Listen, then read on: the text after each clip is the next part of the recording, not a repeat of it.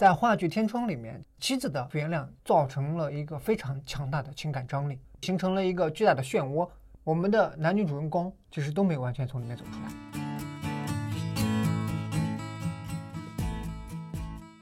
为什么天窗这个意象被作者拿出来呢？我们可以想象，我们透过天窗看到的是什么？看到的是一个真实的世界，而在真实的世界的另一边是谁呢？是我们。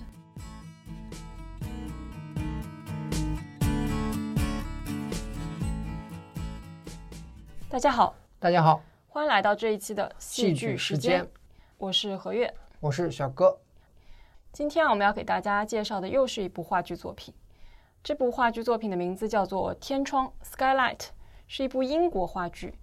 那我们这一次推荐的版本呢，是二零一四年史蒂芬·戴德利导演导演的版本。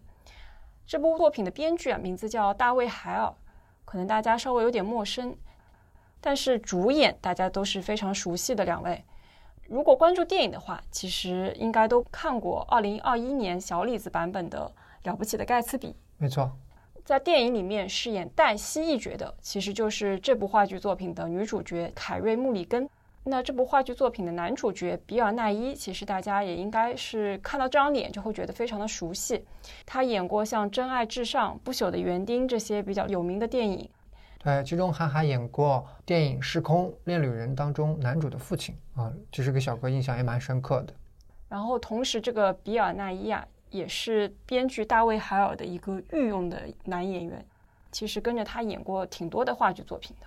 嗯，其实这不是戏剧时间第一次给各位听众们推荐话剧类的作品了。对，第二期的时候我们有推荐过上画版的《推销员之死》。《推销员之死》讲的其实是韦利·罗曼二十四小时的时间里面回顾了自己的一生。嗯，这里面包含了很多事件，也包含了很多人物。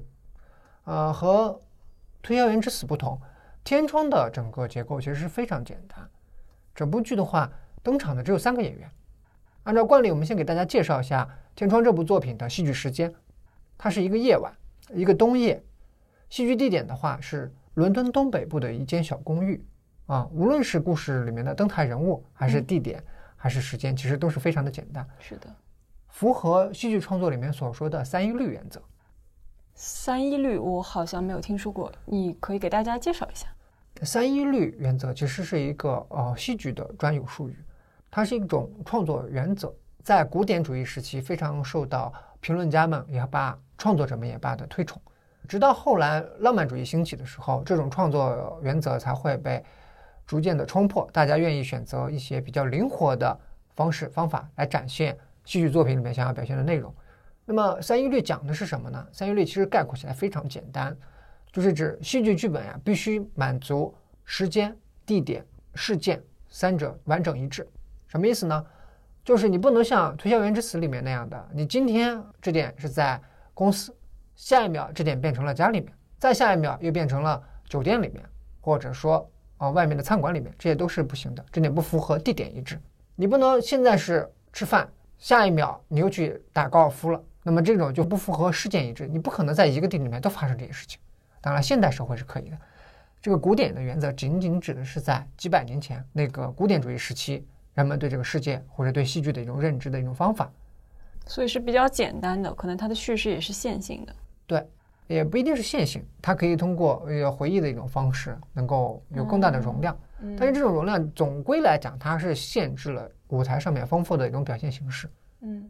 正是因为这种限制，其实它也给创作者们带来了一种别样的机遇。为什么叫别样的机遇呢？当你戴着镣铐还能跳出一段非常优美的舞蹈的话，那么只能说明你的舞蹈功力特别的强啊。某种程度上，这部作品也是如此。这部作品首次上演的时候，其实是一九九五年左右。对的，嗯，二十年后又复牌了。复盘之后，在纽约的百老汇上演，赢得了嗯，小哥不记得第是多少届的了。他是赢得了托尼奖的最佳复排话剧奖。可以说是过了二十年的时间，依然没有消磨他身上的魅力。是的，那你觉得为什么他有这样的魅力呢？可能是因为社会并没有太多的进步吧，主要是其中面临的一些人与社会所相处的一些问题，社会里面所存在的一些阶级冲突或者说价值观冲突依然没有变化。嗯，当然了，如果单独和大家谈论这些问题的话，未免太枯燥了。其实这里面有一个非常。里面还暗藏了一个非常狗血的故事。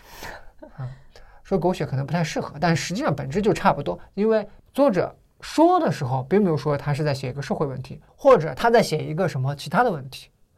作者明确的说了，他写历史剧写的太多了，他想写一个爱情故事。我没有错，这是一部爱情故事，是一段三角恋。嗯，那确实挺狗血的，对吧？对啊。所以我们其实也把这个故事的核心矛盾啊提炼了一下。我们觉得说这部话剧作品它有两个核心矛盾，一个就是男女主角之间的这段情感，其实是存在着一个死扣。那么还有一点就是男女主角他们其实在价值观上面也有所对立的。除了刚刚小哥提到的，说这部作品它在三角恋当中融合了一些对于阶级冲突和社会问题的看法，它其实也运用了不少很幽默的语言。没错，语言也很打动我们。是的，男女主的交锋简直是非常机智。可以举个例子，因为其中的男主角汤姆，他其实是一家高级餐厅的执行 CEO，他的公司上市了。那我们知道，这个公司上市之后就会有董事会。没错。所以，当他不再拥有这个公司的决定权的时候啊，他就有一些不满意。那他在刚刚和女主见面的时候，就发现了这种对工作上的不满。他就说。啊，你知道吗？这些董事会的人，他们都自诩是管理学大师。什么是管理学大师呢？就是每周只上四个小时的班，他就在公司出现四个小时，然后跟你讲一些什么核心竞争力啊这些套话，然后再拍拍你的肩膀问：“哎，老伙计，你对这个问题怎么看呢？”但其实我们都知道，最后拍板的其实是他自己。没错，这其实也让我想到了现在对于一些互联网公司这种黑化的吐槽。如果你作为一个职场的小白去加入到一个互联网大厂，然后去听那些大佬们开会，你就会不停的听到什么赛道啊、中台、什么链路这些乱七八糟的词语，你你迷失在了汉语博大精深的海洋里面，就是那些字你好像都认识，但是你放在一起你就不知道他们在说什么。那这种套话其实也算是这种所谓的领导者、管理学大师他们创造出的一套语言的壁垒。让你普通人觉得说，嗯，我是一个很厉害的人，我对这一个行业非常的精通，所以编剧也在里面对这样的现象进行了一个讽刺。我觉得说这也是这部话剧作品之所以不会让你觉得虽然只有两个人在拼命的对话，但是让你感到枯燥的一个原因。嗯，其实并不是说像何月所说的，这是两个人的拼命的对话，你可以理解为两个曾经非常亲密的人互相在吐槽彼此，简直就是。一个唾沫不是一个星啊，一个唾沫是一个钉，你知道吗？不非得把对方钉死的那种钉。呃，有朋友就说看完这个时候，这是什么样故事？这是一个又甜又咸的故事。简单的说，这就是一个求复合的故事。有一天，这个女主刚刚说了是冬夜，冬天特别冷，然后他回到自己的公寓，本来想好好的洗一个热水澡，结果咚咚咚，有人非常不礼貌的在敲门，他就觉得很烦，然后去开了门之后发现。居然是自己的旧情人，很多年没有见的旧情人汤姆突然来找我们的女主角凯拉了。然后这个汤姆一进来也不跟他说正题，在那边绕啊绕，就像我们刚刚说到，他讲了很多关于工作上的事情，嗯，然后绕了一个大圈子之后，他对凯拉说：“是时候来谈一下这件事情了。”为什么说是时候呢？他们要谈论什么事情呢？小哥，你来介绍一下。啊，今天轮到我来介绍了吗？小哥并没有 准备好。在刚刚的已经跟大家提过了，这个爱情故事是一个三角恋。k e l a 和 Tom 其实是他们之间的恋情是不伦之恋。为什么这么说呢？因为 Tom 在和凯拉恋爱的时候，汤姆是有妇之夫。不仅如此，他还和自己的妻子养育了一对儿女，可以说是一个呃，至少在外人看来是一个非常和谐美满的一个家庭。嗯嗯。在这种情况下，两人的地下恋情保持了六年。嗯，但常言道，纸包不住火，或者说这个世界上没有不透风的墙。最终，这个地下恋情还是曝光。曝光之后呢，我们的女主凯拉就立刻离开了 Tom。嗯，至此之后，两人就再也没有见过。再次相见呢，就已经是现在这个寒冷的冬夜。为什么呢？因为这个时候，Tom 的妻子已经去世了。嗯，不是刚刚去世，是已经去世一年之久了。你可以这么理解，Tom 这个老男人啊，我们刚刚没有提到，Tom 其实比凯拉大了很多。对，嗯，可能有一轮了。对，但是优秀的演员，就是我们刚说的比尔奈伊，实在是有一种非常怎么说呢，文雅也好，炫酷也罢，反正有一种迷人的气质，对，让你会忘记他们俩之间的年龄差。嗯，所以这是一个求复合的故事，是一个什么样求复合的故事呢？是一个曾经发生过婚外恋的老男人，在妻子去世之后再去找自己的老情人的故事。我不知道为什么金怡讲完之后，他变得比我在观看话剧的时候本身还要狗血。是吧？因为我就说嘛，这就是演员的魅力。嗯，他可能把一个很狗血的故事，通过他的肢体语言和对白语言的表达，让你觉得好像一切还都可以接受。小哥一看到这样的故事，基本上就有两个问题。第一个问题就是当初为什么要分手？其实他们解释了，因为被妻子发现了。现在还有机会在一起吗？有没有？小哥当时在刚开始看的时候是认为还是有机会的。我觉得。我们的男主 Tom 也觉得是有机会的，但是我觉得凯拉可能不是这么觉得的。我们先来看看凯拉是怎么回答这两个问题的。第一个问题就是当初为什么我要离开？除了简单的说因为这个恋情被发现了之外，还有什么原因呢？其实卡拉在回答这个问题的时候，他先回顾了两个人的相遇。没错，卡拉十八岁的时候离家出走了。离家出走之后，他其实也没有地方可以去，然后他就在街上游荡。然后走进了一家餐馆，那家餐馆呢其实就是汤姆的，只不过那个时候汤姆不在餐厅里面，而是他的妻子在。那妻子看到他之后，就问他：“你是是不是想要过来找一份工作啊之类的？”对他进行一个很友好的关怀。那卡拉当时也没有出路嘛，所以他就决定留在这个餐厅里面试试看能不能打工。而恰巧呢，那一天发生了什么事情？就是就是汤姆的女儿她受伤了。没错。当时什么情况呢？当时，Tom 还没有像现在一样成长为一个餐饮大亨。其实，嗯，他和妻子还处于创业初期的阶段，两个人都非常的忙。基本上你可以理解为，就是顾着事业，顾不了家庭。虽然生了两个孩子，但是其实是照顾不过来的。正是由于疏于照顾，嗯，他们的啊孩子，他们的其中的一个女儿出了一个小车祸。嗯，出了这个车祸之后，母亲听到可能要赶往医院嘛，所以他就。可能是出于一种对陌生人的善意，或者说觉得这是一个可爱的小女孩，就把餐厅交给她了。对她说：“我相信你，你可以把这里打理好的。”然后就自己去医院了。那卡拉其实也没有辜负妻子的这片心意，他把餐厅打理的挺好的。但是他觉得说女主人还没有回来，我是不可以离开这个餐厅的。于是就在这个餐厅里面待了一个晚上，直到第二天早上，妻子和汤姆两个人双双的回到了自己的餐厅。发现卡拉这时候还在，而正是这第一眼的相遇，卡拉就爱上了汤姆。没错，他在剧里面说过这样一句话：说从那一天开始，我所做的一切都是为了留在你的身边。所以可以看到，卡拉对汤姆是一见钟情。或许是他那时候年少无知，就爱上了这样一个已已经结婚的男人，并且我们得知说，后来甚至卡拉还搬进汤姆的房子里面，跟汤姆。他的妻子、他的儿女同在一个屋檐下，对，生活了很长的一段时间。我觉得主要是因为 Tom 还有 Tom 的妻子，其实是把凯拉当做自己家庭的一员而对待的，并没有把他当做一个外人。对，也也可能是因为你刚刚提到的那个年龄差，让妻子没有那么强烈的防备心，防火、防盗、防出轨这样子的一种心理，所以。其实汤姆的妻子对凯拉是有恩的，嗯，甚至说后面凯拉因为是离家出走嘛，他没有继续上大学，也是汤姆夫妇资助凯拉去上大学，念了他最喜欢的数学系。其实，嗯，比起嗯有恩的这种说法的话，小哥个人认为的话，其实这里面有一个最重要的是什么情况呢？是妻子无论是对丈夫 Tom，还是对我们的这个家庭以外的这个成员凯拉。都有一种很深厚的信任感，嗯，对，相信他们的为人，相信他们的原则。凯拉其实毕业之后也就继续在餐厅里面工作，后面甚至晋升到了高层。但是因为他跟汤姆在进行地下情的时候有一个约定，说我们一定不可以让这段感情被你的妻子发现。没错。所以当这个事情败露之后，凯拉就觉得说，那我们就完蛋了。我就走了。当然，我们可以想象，卡拉是一走了之了。那留下来的那个人是汤姆。汤姆他其实要面要跟员工解释说为什么你们的领导突然不见了，人间蒸发了，还要跟自己的女儿儿子说为什么这个大姐姐不见了，然后他又迅速跟妻子进入了冷战的状态。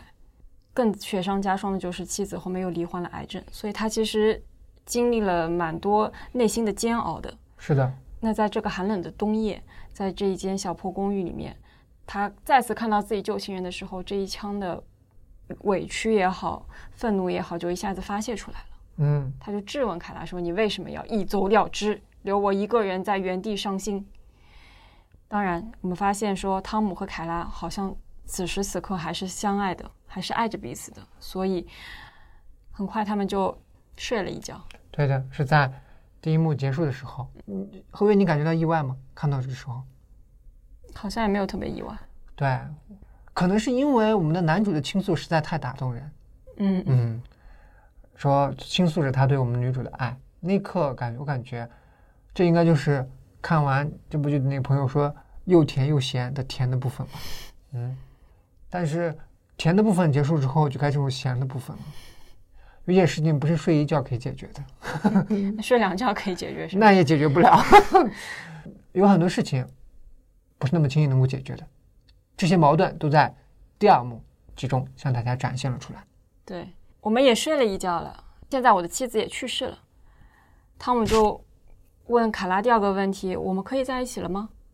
我们是不是可以回到原来的生活的状态了呢？卡拉觉得说，打没，不行。感觉倒不是说他直接拒绝了，而是我们男主有一点非常强烈的大男子主义，嗯，控制欲特别强。对，大家看这部作品的时候，大家可以看，睡完一觉之后，整个人的气质都不一样了，有一种天下尽在我掌握期间啊。基本上吧，没有说立刻说我们复合吧，但是立刻就开始对他和女主凯拉的生活进行了共同的畅想啊。共同是单方面的畅想，对，但是他单方面的畅想，畅想两个人的生活，嗯嗯嗯，该怎么样过日子，该去哪度假，嗯嗯，你该做什么样的工作，嗯，和我这样一个餐饮大亨一起生活，你还要在这个社区工作吗？不用啊，他现在有多有钱？他的公司上市哎，基本上可以说躺在那都是在那数钱，对吧？嗯，他们可以去哪？去印度尼西亚的海岛上去晒着太阳，干嘛在这伦敦？大家都知道伦敦的天气很糟糕的，其实，嗯。在这个时候，我们的女主凯拉当然谈不上任何冷漠，只是给了汤姆一个理智的回应。他觉得他离开了汤姆之后，才发现了人生的意义。请注意啊，离开了汤姆之后，才发现了人生的意义。汤姆一听就不就不干了。那和我在一起的时候，你没有发现人生的意义？那我们在干的是什么？嗯，在这个时候，不要说汤姆一脸懵逼，我相信很多人都一脸懵逼。当然了，这应该都是直男的问题。还好小哥不是直男，小哥看透了些问题。你不是直男，但你好像是普信男，就是如此的自信，自己看透了一些问题。我们先不说他们价值观之间的这个冲突对立，我们先来说说他们感情上面的这个问题啊，继续聚焦于这个感情上的问题。汤姆去向女主求复合的时候，他的想法是觉得妻子其实是我们之间感情的一个外在的阻力。对，现在这个外在阻力不见了，那我们是可以在一起的。但是对于凯拉来说，这个外在阻力没有消失。他虽然去世了，他的身体肉体消失了，但是他知道凯拉和汤姆有地下情，以及没有原谅他们这件事情，其实对他们两个人的内心都是有深深的影响的。是的，男主角也不是说他是一个没心没肺的人，他其实也对妻子有一种愧疚之情，而凯拉就更不用说了，妻子曾经是一个那么信任他的人，现在自己却背叛了他的信任，而且我们也看到说，妻子在知道。这一段不伦之恋之后，他的一个反应是跟狗血的那些黄金八点档的电视剧完全不一样的。是的，狗血的时候都是一哭二闹三上吊。对，可能用现代一点的方法，就是把这个人挂到微博上，对，让舆论去声讨他。但是妻子她其实没有做出任何这种激烈的对抗，她不是一座活火山爆发了，她是一座冷火山。没错，她自己把自己这种很爆裂的情感掐灭在了内心里面。对，我们可以想象她的内心是有多痛苦。她深爱的丈夫跟自己生活了那么久，还生了孩子，这样的一个男人背叛了她，而她信任的一个像妹妹一样的人也背叛了她。妻子内心的痛苦是可以想象的，而她选择了什么呢？她选择了读书、阅读。她选择自己修弄一些花花草草，去做一些园艺的工作。还有被男主吐槽的啊灵性的修炼，嗯，对对，他就是寻找一种可以用 inner peace 这种说法吗？基本上可以说是在寻求自己内心的一种平衡。这种得强调，它需要时间，对，但是上天真的很残忍，没有给这么多时间。妻子在罹患了癌症之后不久，其实就去世了，是的，所以在死前也没有原谅汤姆和凯拉。是的，对于凯拉来说，其实不论妻子原不原谅他，他觉得自己已经无法原谅自己犯下了这样的错误了。所以凯拉的选择是：我曾经已经拥有很多的快乐了，我就知足了，我就满足了。我现在也不再去奢求更多的快乐，我就好好的过自己的生活。我把自己放到一个教育事业当中。我们现在的女主角凯拉，她在干什么呢？她在这个破败的小公寓里面，她是一个普通的教师。是的，她所教的学生是什么样子的呢？是家庭比较贫困，或者是原生家庭的这种出身不是特别好的这些孩子。他试图在这些孩子身上发现一些闪光点。他做的是这样一件事情。没错。但是在我们的男主汤姆看来，简直是一派胡言啊！在汤姆他们的这个地下恋情被发现之后，这个时候汤姆其实内心是非常的崩溃的。他内心这么崩溃，他能向谁说呢？他能跟妻子喊啊，我出轨是因为我不爱你了，我出轨都是因为你的错。他不行，他知道这个错在他和凯拉身上，但是他他跑过来跟小哥说：“小哥，你知道吗？这个错不在我身上。”小哥会理他吗？小哥不会理他。这个世界上只有谁会理他？只有和他一同经历过所有这个事情的整个过程的我们的女主凯拉会理他。结果啊，这个妻子至死都不原谅自己，自己怎么了吗？自己是杀人放火了吗？自己到底犯了什么错？至死都不能原谅自己啊！自己把能做的都给他做了，结果呢？结果自己真心爱着的这个情人，现在已经告诉自己他已经翻篇了啊，这过去了，他已经有了新的事业，凭什么？我想问，这凭什么？Tom 真的，他的这种强烈的大男子主义在这点其实再次体现了出来。是的，他觉得所有人都欠他的，嗯，妻子欠他一个原谅，情人欠他一个答案，欠他一个答复，肯定的答复。但是情人其实也很犀利，卡拉就说：“你的妻子为什么要原谅你？你说了，当你在她的病榻前的时候，你的心里想的其实是我。你在一个女人的身边想着另外一个女人，你还要去奢求这个女人的原谅，这不是渣男是什么？汤姆立刻无言以对。其实小哥非常欣赏妻子的这种不原谅。人活在世上，或者说人之所以成为人，是因为人有不可更改的原则和立场，而坚持这些立场的力量，就会给人与非常大的震撼。这时候，小哥就会想到之前有看过哦、一部是中国台湾地区的电影啊，《孤味》。嗯，我也记得。你真的记得吗，何月？你这个配合有点虚假。他讲的是什么故事呢？他讲的是一个逝者的妻子在给逝者操办葬礼的过程当中，和逝者的情人发生和解的故事。对，这个和解呢，太过简单了啊！两个人在一座寺庙里面一起上了炷香就和解了。妈呀，佛祖的力量真是够大的！我是看完我都没太明白为什么就和解了。对，我记得里面那个老公他其实是频频出轨，对，他不只是那一个情人，只不过那个情人可能对她的老公恋恋不忘。嗯，陪伴的时间可能会久一点。嗯，在剧中，妻子和情人突然间就握手和解了，两个人都哭得泪流满面啊！小哥欲哭无泪，不知道泪点在哪里。我们说，人人都希望有一个大团圆的结局，这不假，嗯，对吧？中国的传统戏曲也有这种大团圆结局的习惯，但是大团圆的结局不能以某一方的无条件的让步来实现，嗯，这种是最大的不道德，真的。在话剧《天窗》里面，妻子的不原谅造成了一个非常强大的情感张力，嗯这个情感张力形成了一个巨大的漩涡。我们的男女主人公 Tom、凯拉其实都没有完全从里面走出来。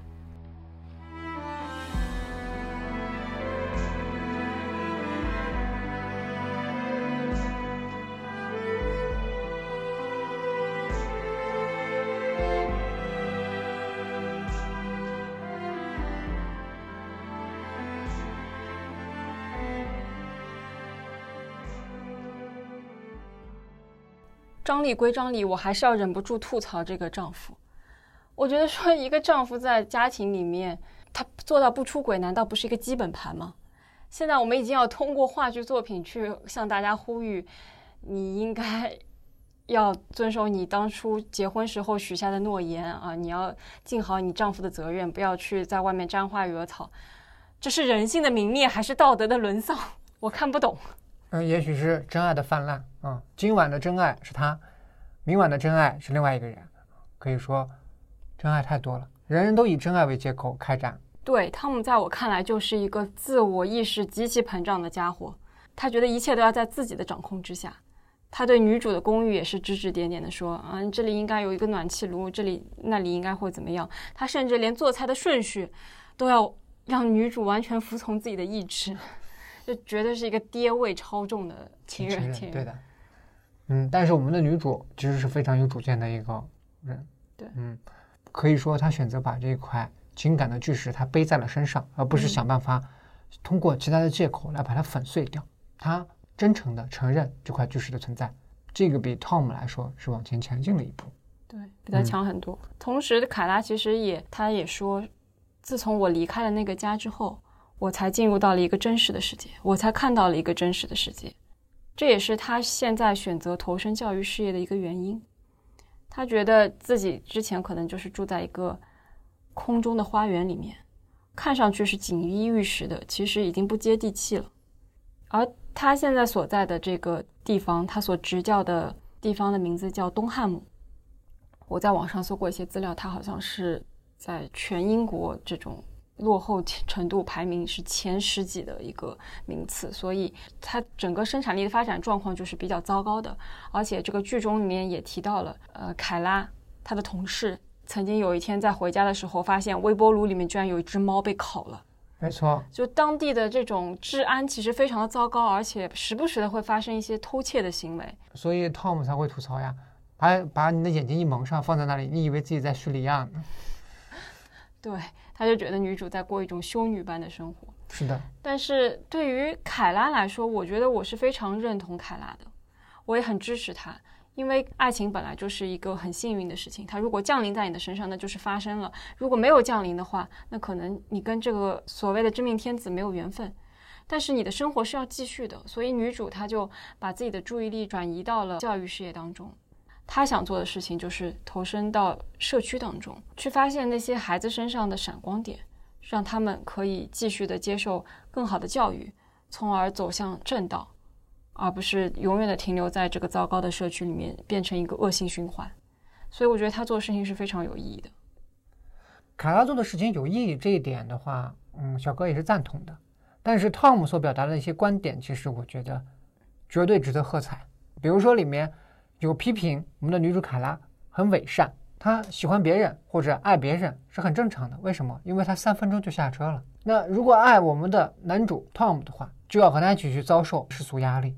需要遭受别人的指指点点，需要遭受 Tom 这种自大的性格所带来的生活上的一些冲突啊。当然，这句话最后一句话是小哥加的啊。想要获得真正的爱，他需要相关的痛苦所存在，这是 Tom 的看法。而卡拉逃避了这样的痛苦，他逃避这样的痛苦是通过什么呢？通过把价值外在化，转移到其他人的身上。比如说他在做什么？他在做。帮助东汉姆地区的孩子们去读书，让他们博得一个更好的未来。但正如男主所问的，你不也是通过读书去博更好的未来的吗？你博的未来就是这样的吗？别人都是恨不得很快的逃离这个贫困的地区，你呢？你却像跳水一样，一个猛子扎进了这个贫困区里面。这图的是什么呢？这只能说你在躲避，你在躲避什么？你在躲避我这个非常有魅力的男人 Tom，你在躲避我们之间的感情。所以是对 Tom 产生了共情吗？啊，我们。我小哥刚刚只是说，Tom 是怎么看这个事情。Tom 刚刚有有两点，我小哥觉得很有讨论的必要。第一个就是全身心的爱一个人和不爱很多人，它确实是有很大的差别的。全身心的爱一个具体人的话，就像男主所说，他要遭受具体的痛苦。而他后面对于开朗的指责，就是不由不由得想到鲁迅先生评价《三国演义》的时候用的一句话，大意是指写刘备写的太过仁厚，结果就跟假的一样啊。像伪的一样，诸葛亮太过聪明智慧，多智而近妖。总的来讲，凯拉一个劲儿的强调外在价值，他为外在的社会做了多大的价值，而不断的否定自己内在的需求的时候，他就存在一种在小哥看来稍微有一点点虚假的成分。这个内在需求是什么呢？内在需求就是我们大家所说的想要一个更好的生活、更舒适的生活，而不必躲在这个公寓里面。还有的是情感上的一些寄托，他不是独来独往的。哎呀，我去教学，我要批卷子，我要干嘛干嘛。他有自己的亲密关系，他有自己的亲密的朋友，他都没有。这是男主攻击的一点。但我不觉得凯拉是一个在回避自己情感，或者说完全把自己的价值外在化的人。首先，他没有拥有舒适的生活，这一点就不能全赖在海拉头上。他做的这件事情可能就是低回报的。你刚刚的观点，或者说男主的观点，就像是他在话剧里面批驳的那样：你们叉着腰在那指指点点啊，你们这个社区工作这里做的不好，那里做的不好，你们倒是去做呀！你们不做，像我们这样真正在实践这个理念的人，却要被你们这样一通辱骂，为什么呢？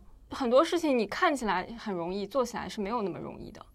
而凯拉她现在就是在投身在这个事业当中，她对所谓的对亲密关系的逃避，我不觉得，我觉得是因为凯拉是一个很长情的人，她承认了，她到现在都是爱着汤姆的，只不过是因为这段爱情是不可以被世俗允许的，而她也有一个内心的准则，她理解这个世俗的公约，她把它内化了。他告诉自己，你不可以发生这样的一段感情，你们的爱是有罪的。他把这样的感情放在了一边，这其实是他往前迈出的一步需要的巨大的努力。你说他内心不痛苦吗？他痛苦。所以当汤姆问他你快不快乐的时候，他说这是一个陷阱。难道人生唯一的衡量标准就是快乐吗？我不觉得。嗯，其实小哥还有一点要补充，作者在写他们俩之所以不能复合，还透露了一个非常重要的一个因素。在于，凯拉虽然还爱着汤姆，但是对汤姆的信任感已经丧失了。之所以说信任感丧失，就是他们俩这个恋情保持了六年都没有被发现，最后为什么被发现呢？还是因为我们前面讲过了，汤姆是一个非常自私的人。嗯，他表面上拥有了妻子，背地里面又拥有了情人，他还不满足，他希望和情人光明正大的走在一起，完全忽视了凯拉对这段恋情里面道德因素的非常看重的一部分。那就是不能够暴露以伤害他的妻子。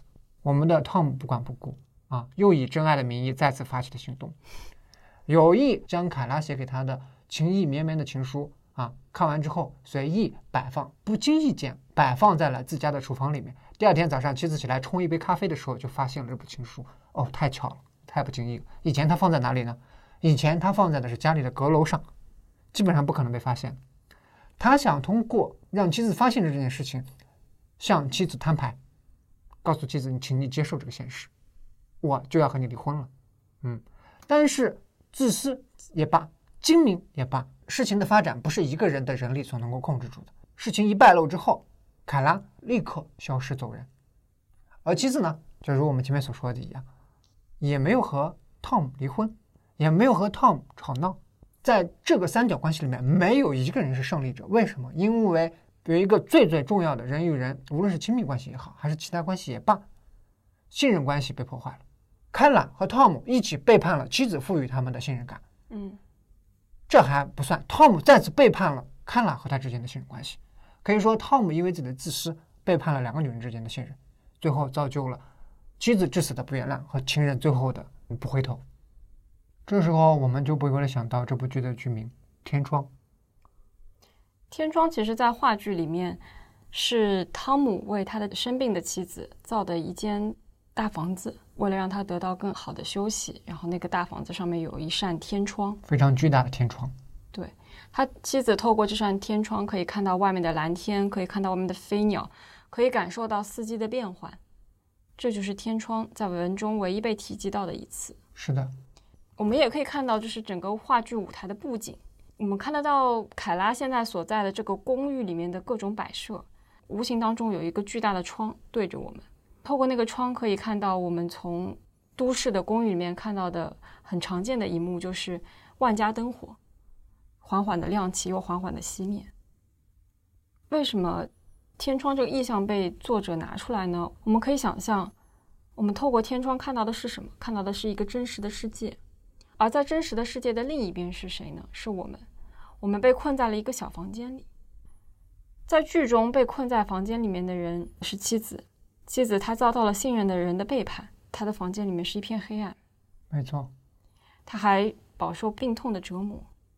而对汤姆来说，他的小黑屋是妻子的不原谅和没有和爱的人在一起。基本上可以说内心处于毫无依托的状态。他解决的方式是什么呢？跟开拉有点像的。开拉是通过向外在寻找意义啊，我们的汤姆不管意义，就不断的工作，不断的开店，不断的开拓自己的连锁店，开到世界各地去。嗯，就是让自己脑袋不要停下来休息，不要去想自己的这种困境。而凯拉就是他经受了一场不伦之恋，而自己也无法因此而得到幸福。那个永远背在他身上的石头，他也是有痛苦的。可以说，不同的人都被锁在了各自的房间里面。他们可以透过这扇窗可以看到外面的风景，也可能会看到曾经的一些朋友、一些亲人，但是也只能是看看而已。或许每个人都有这么一间房间吧。嗯，我想我们也有。观看这部话剧的时候，我们是站在上帝视角的。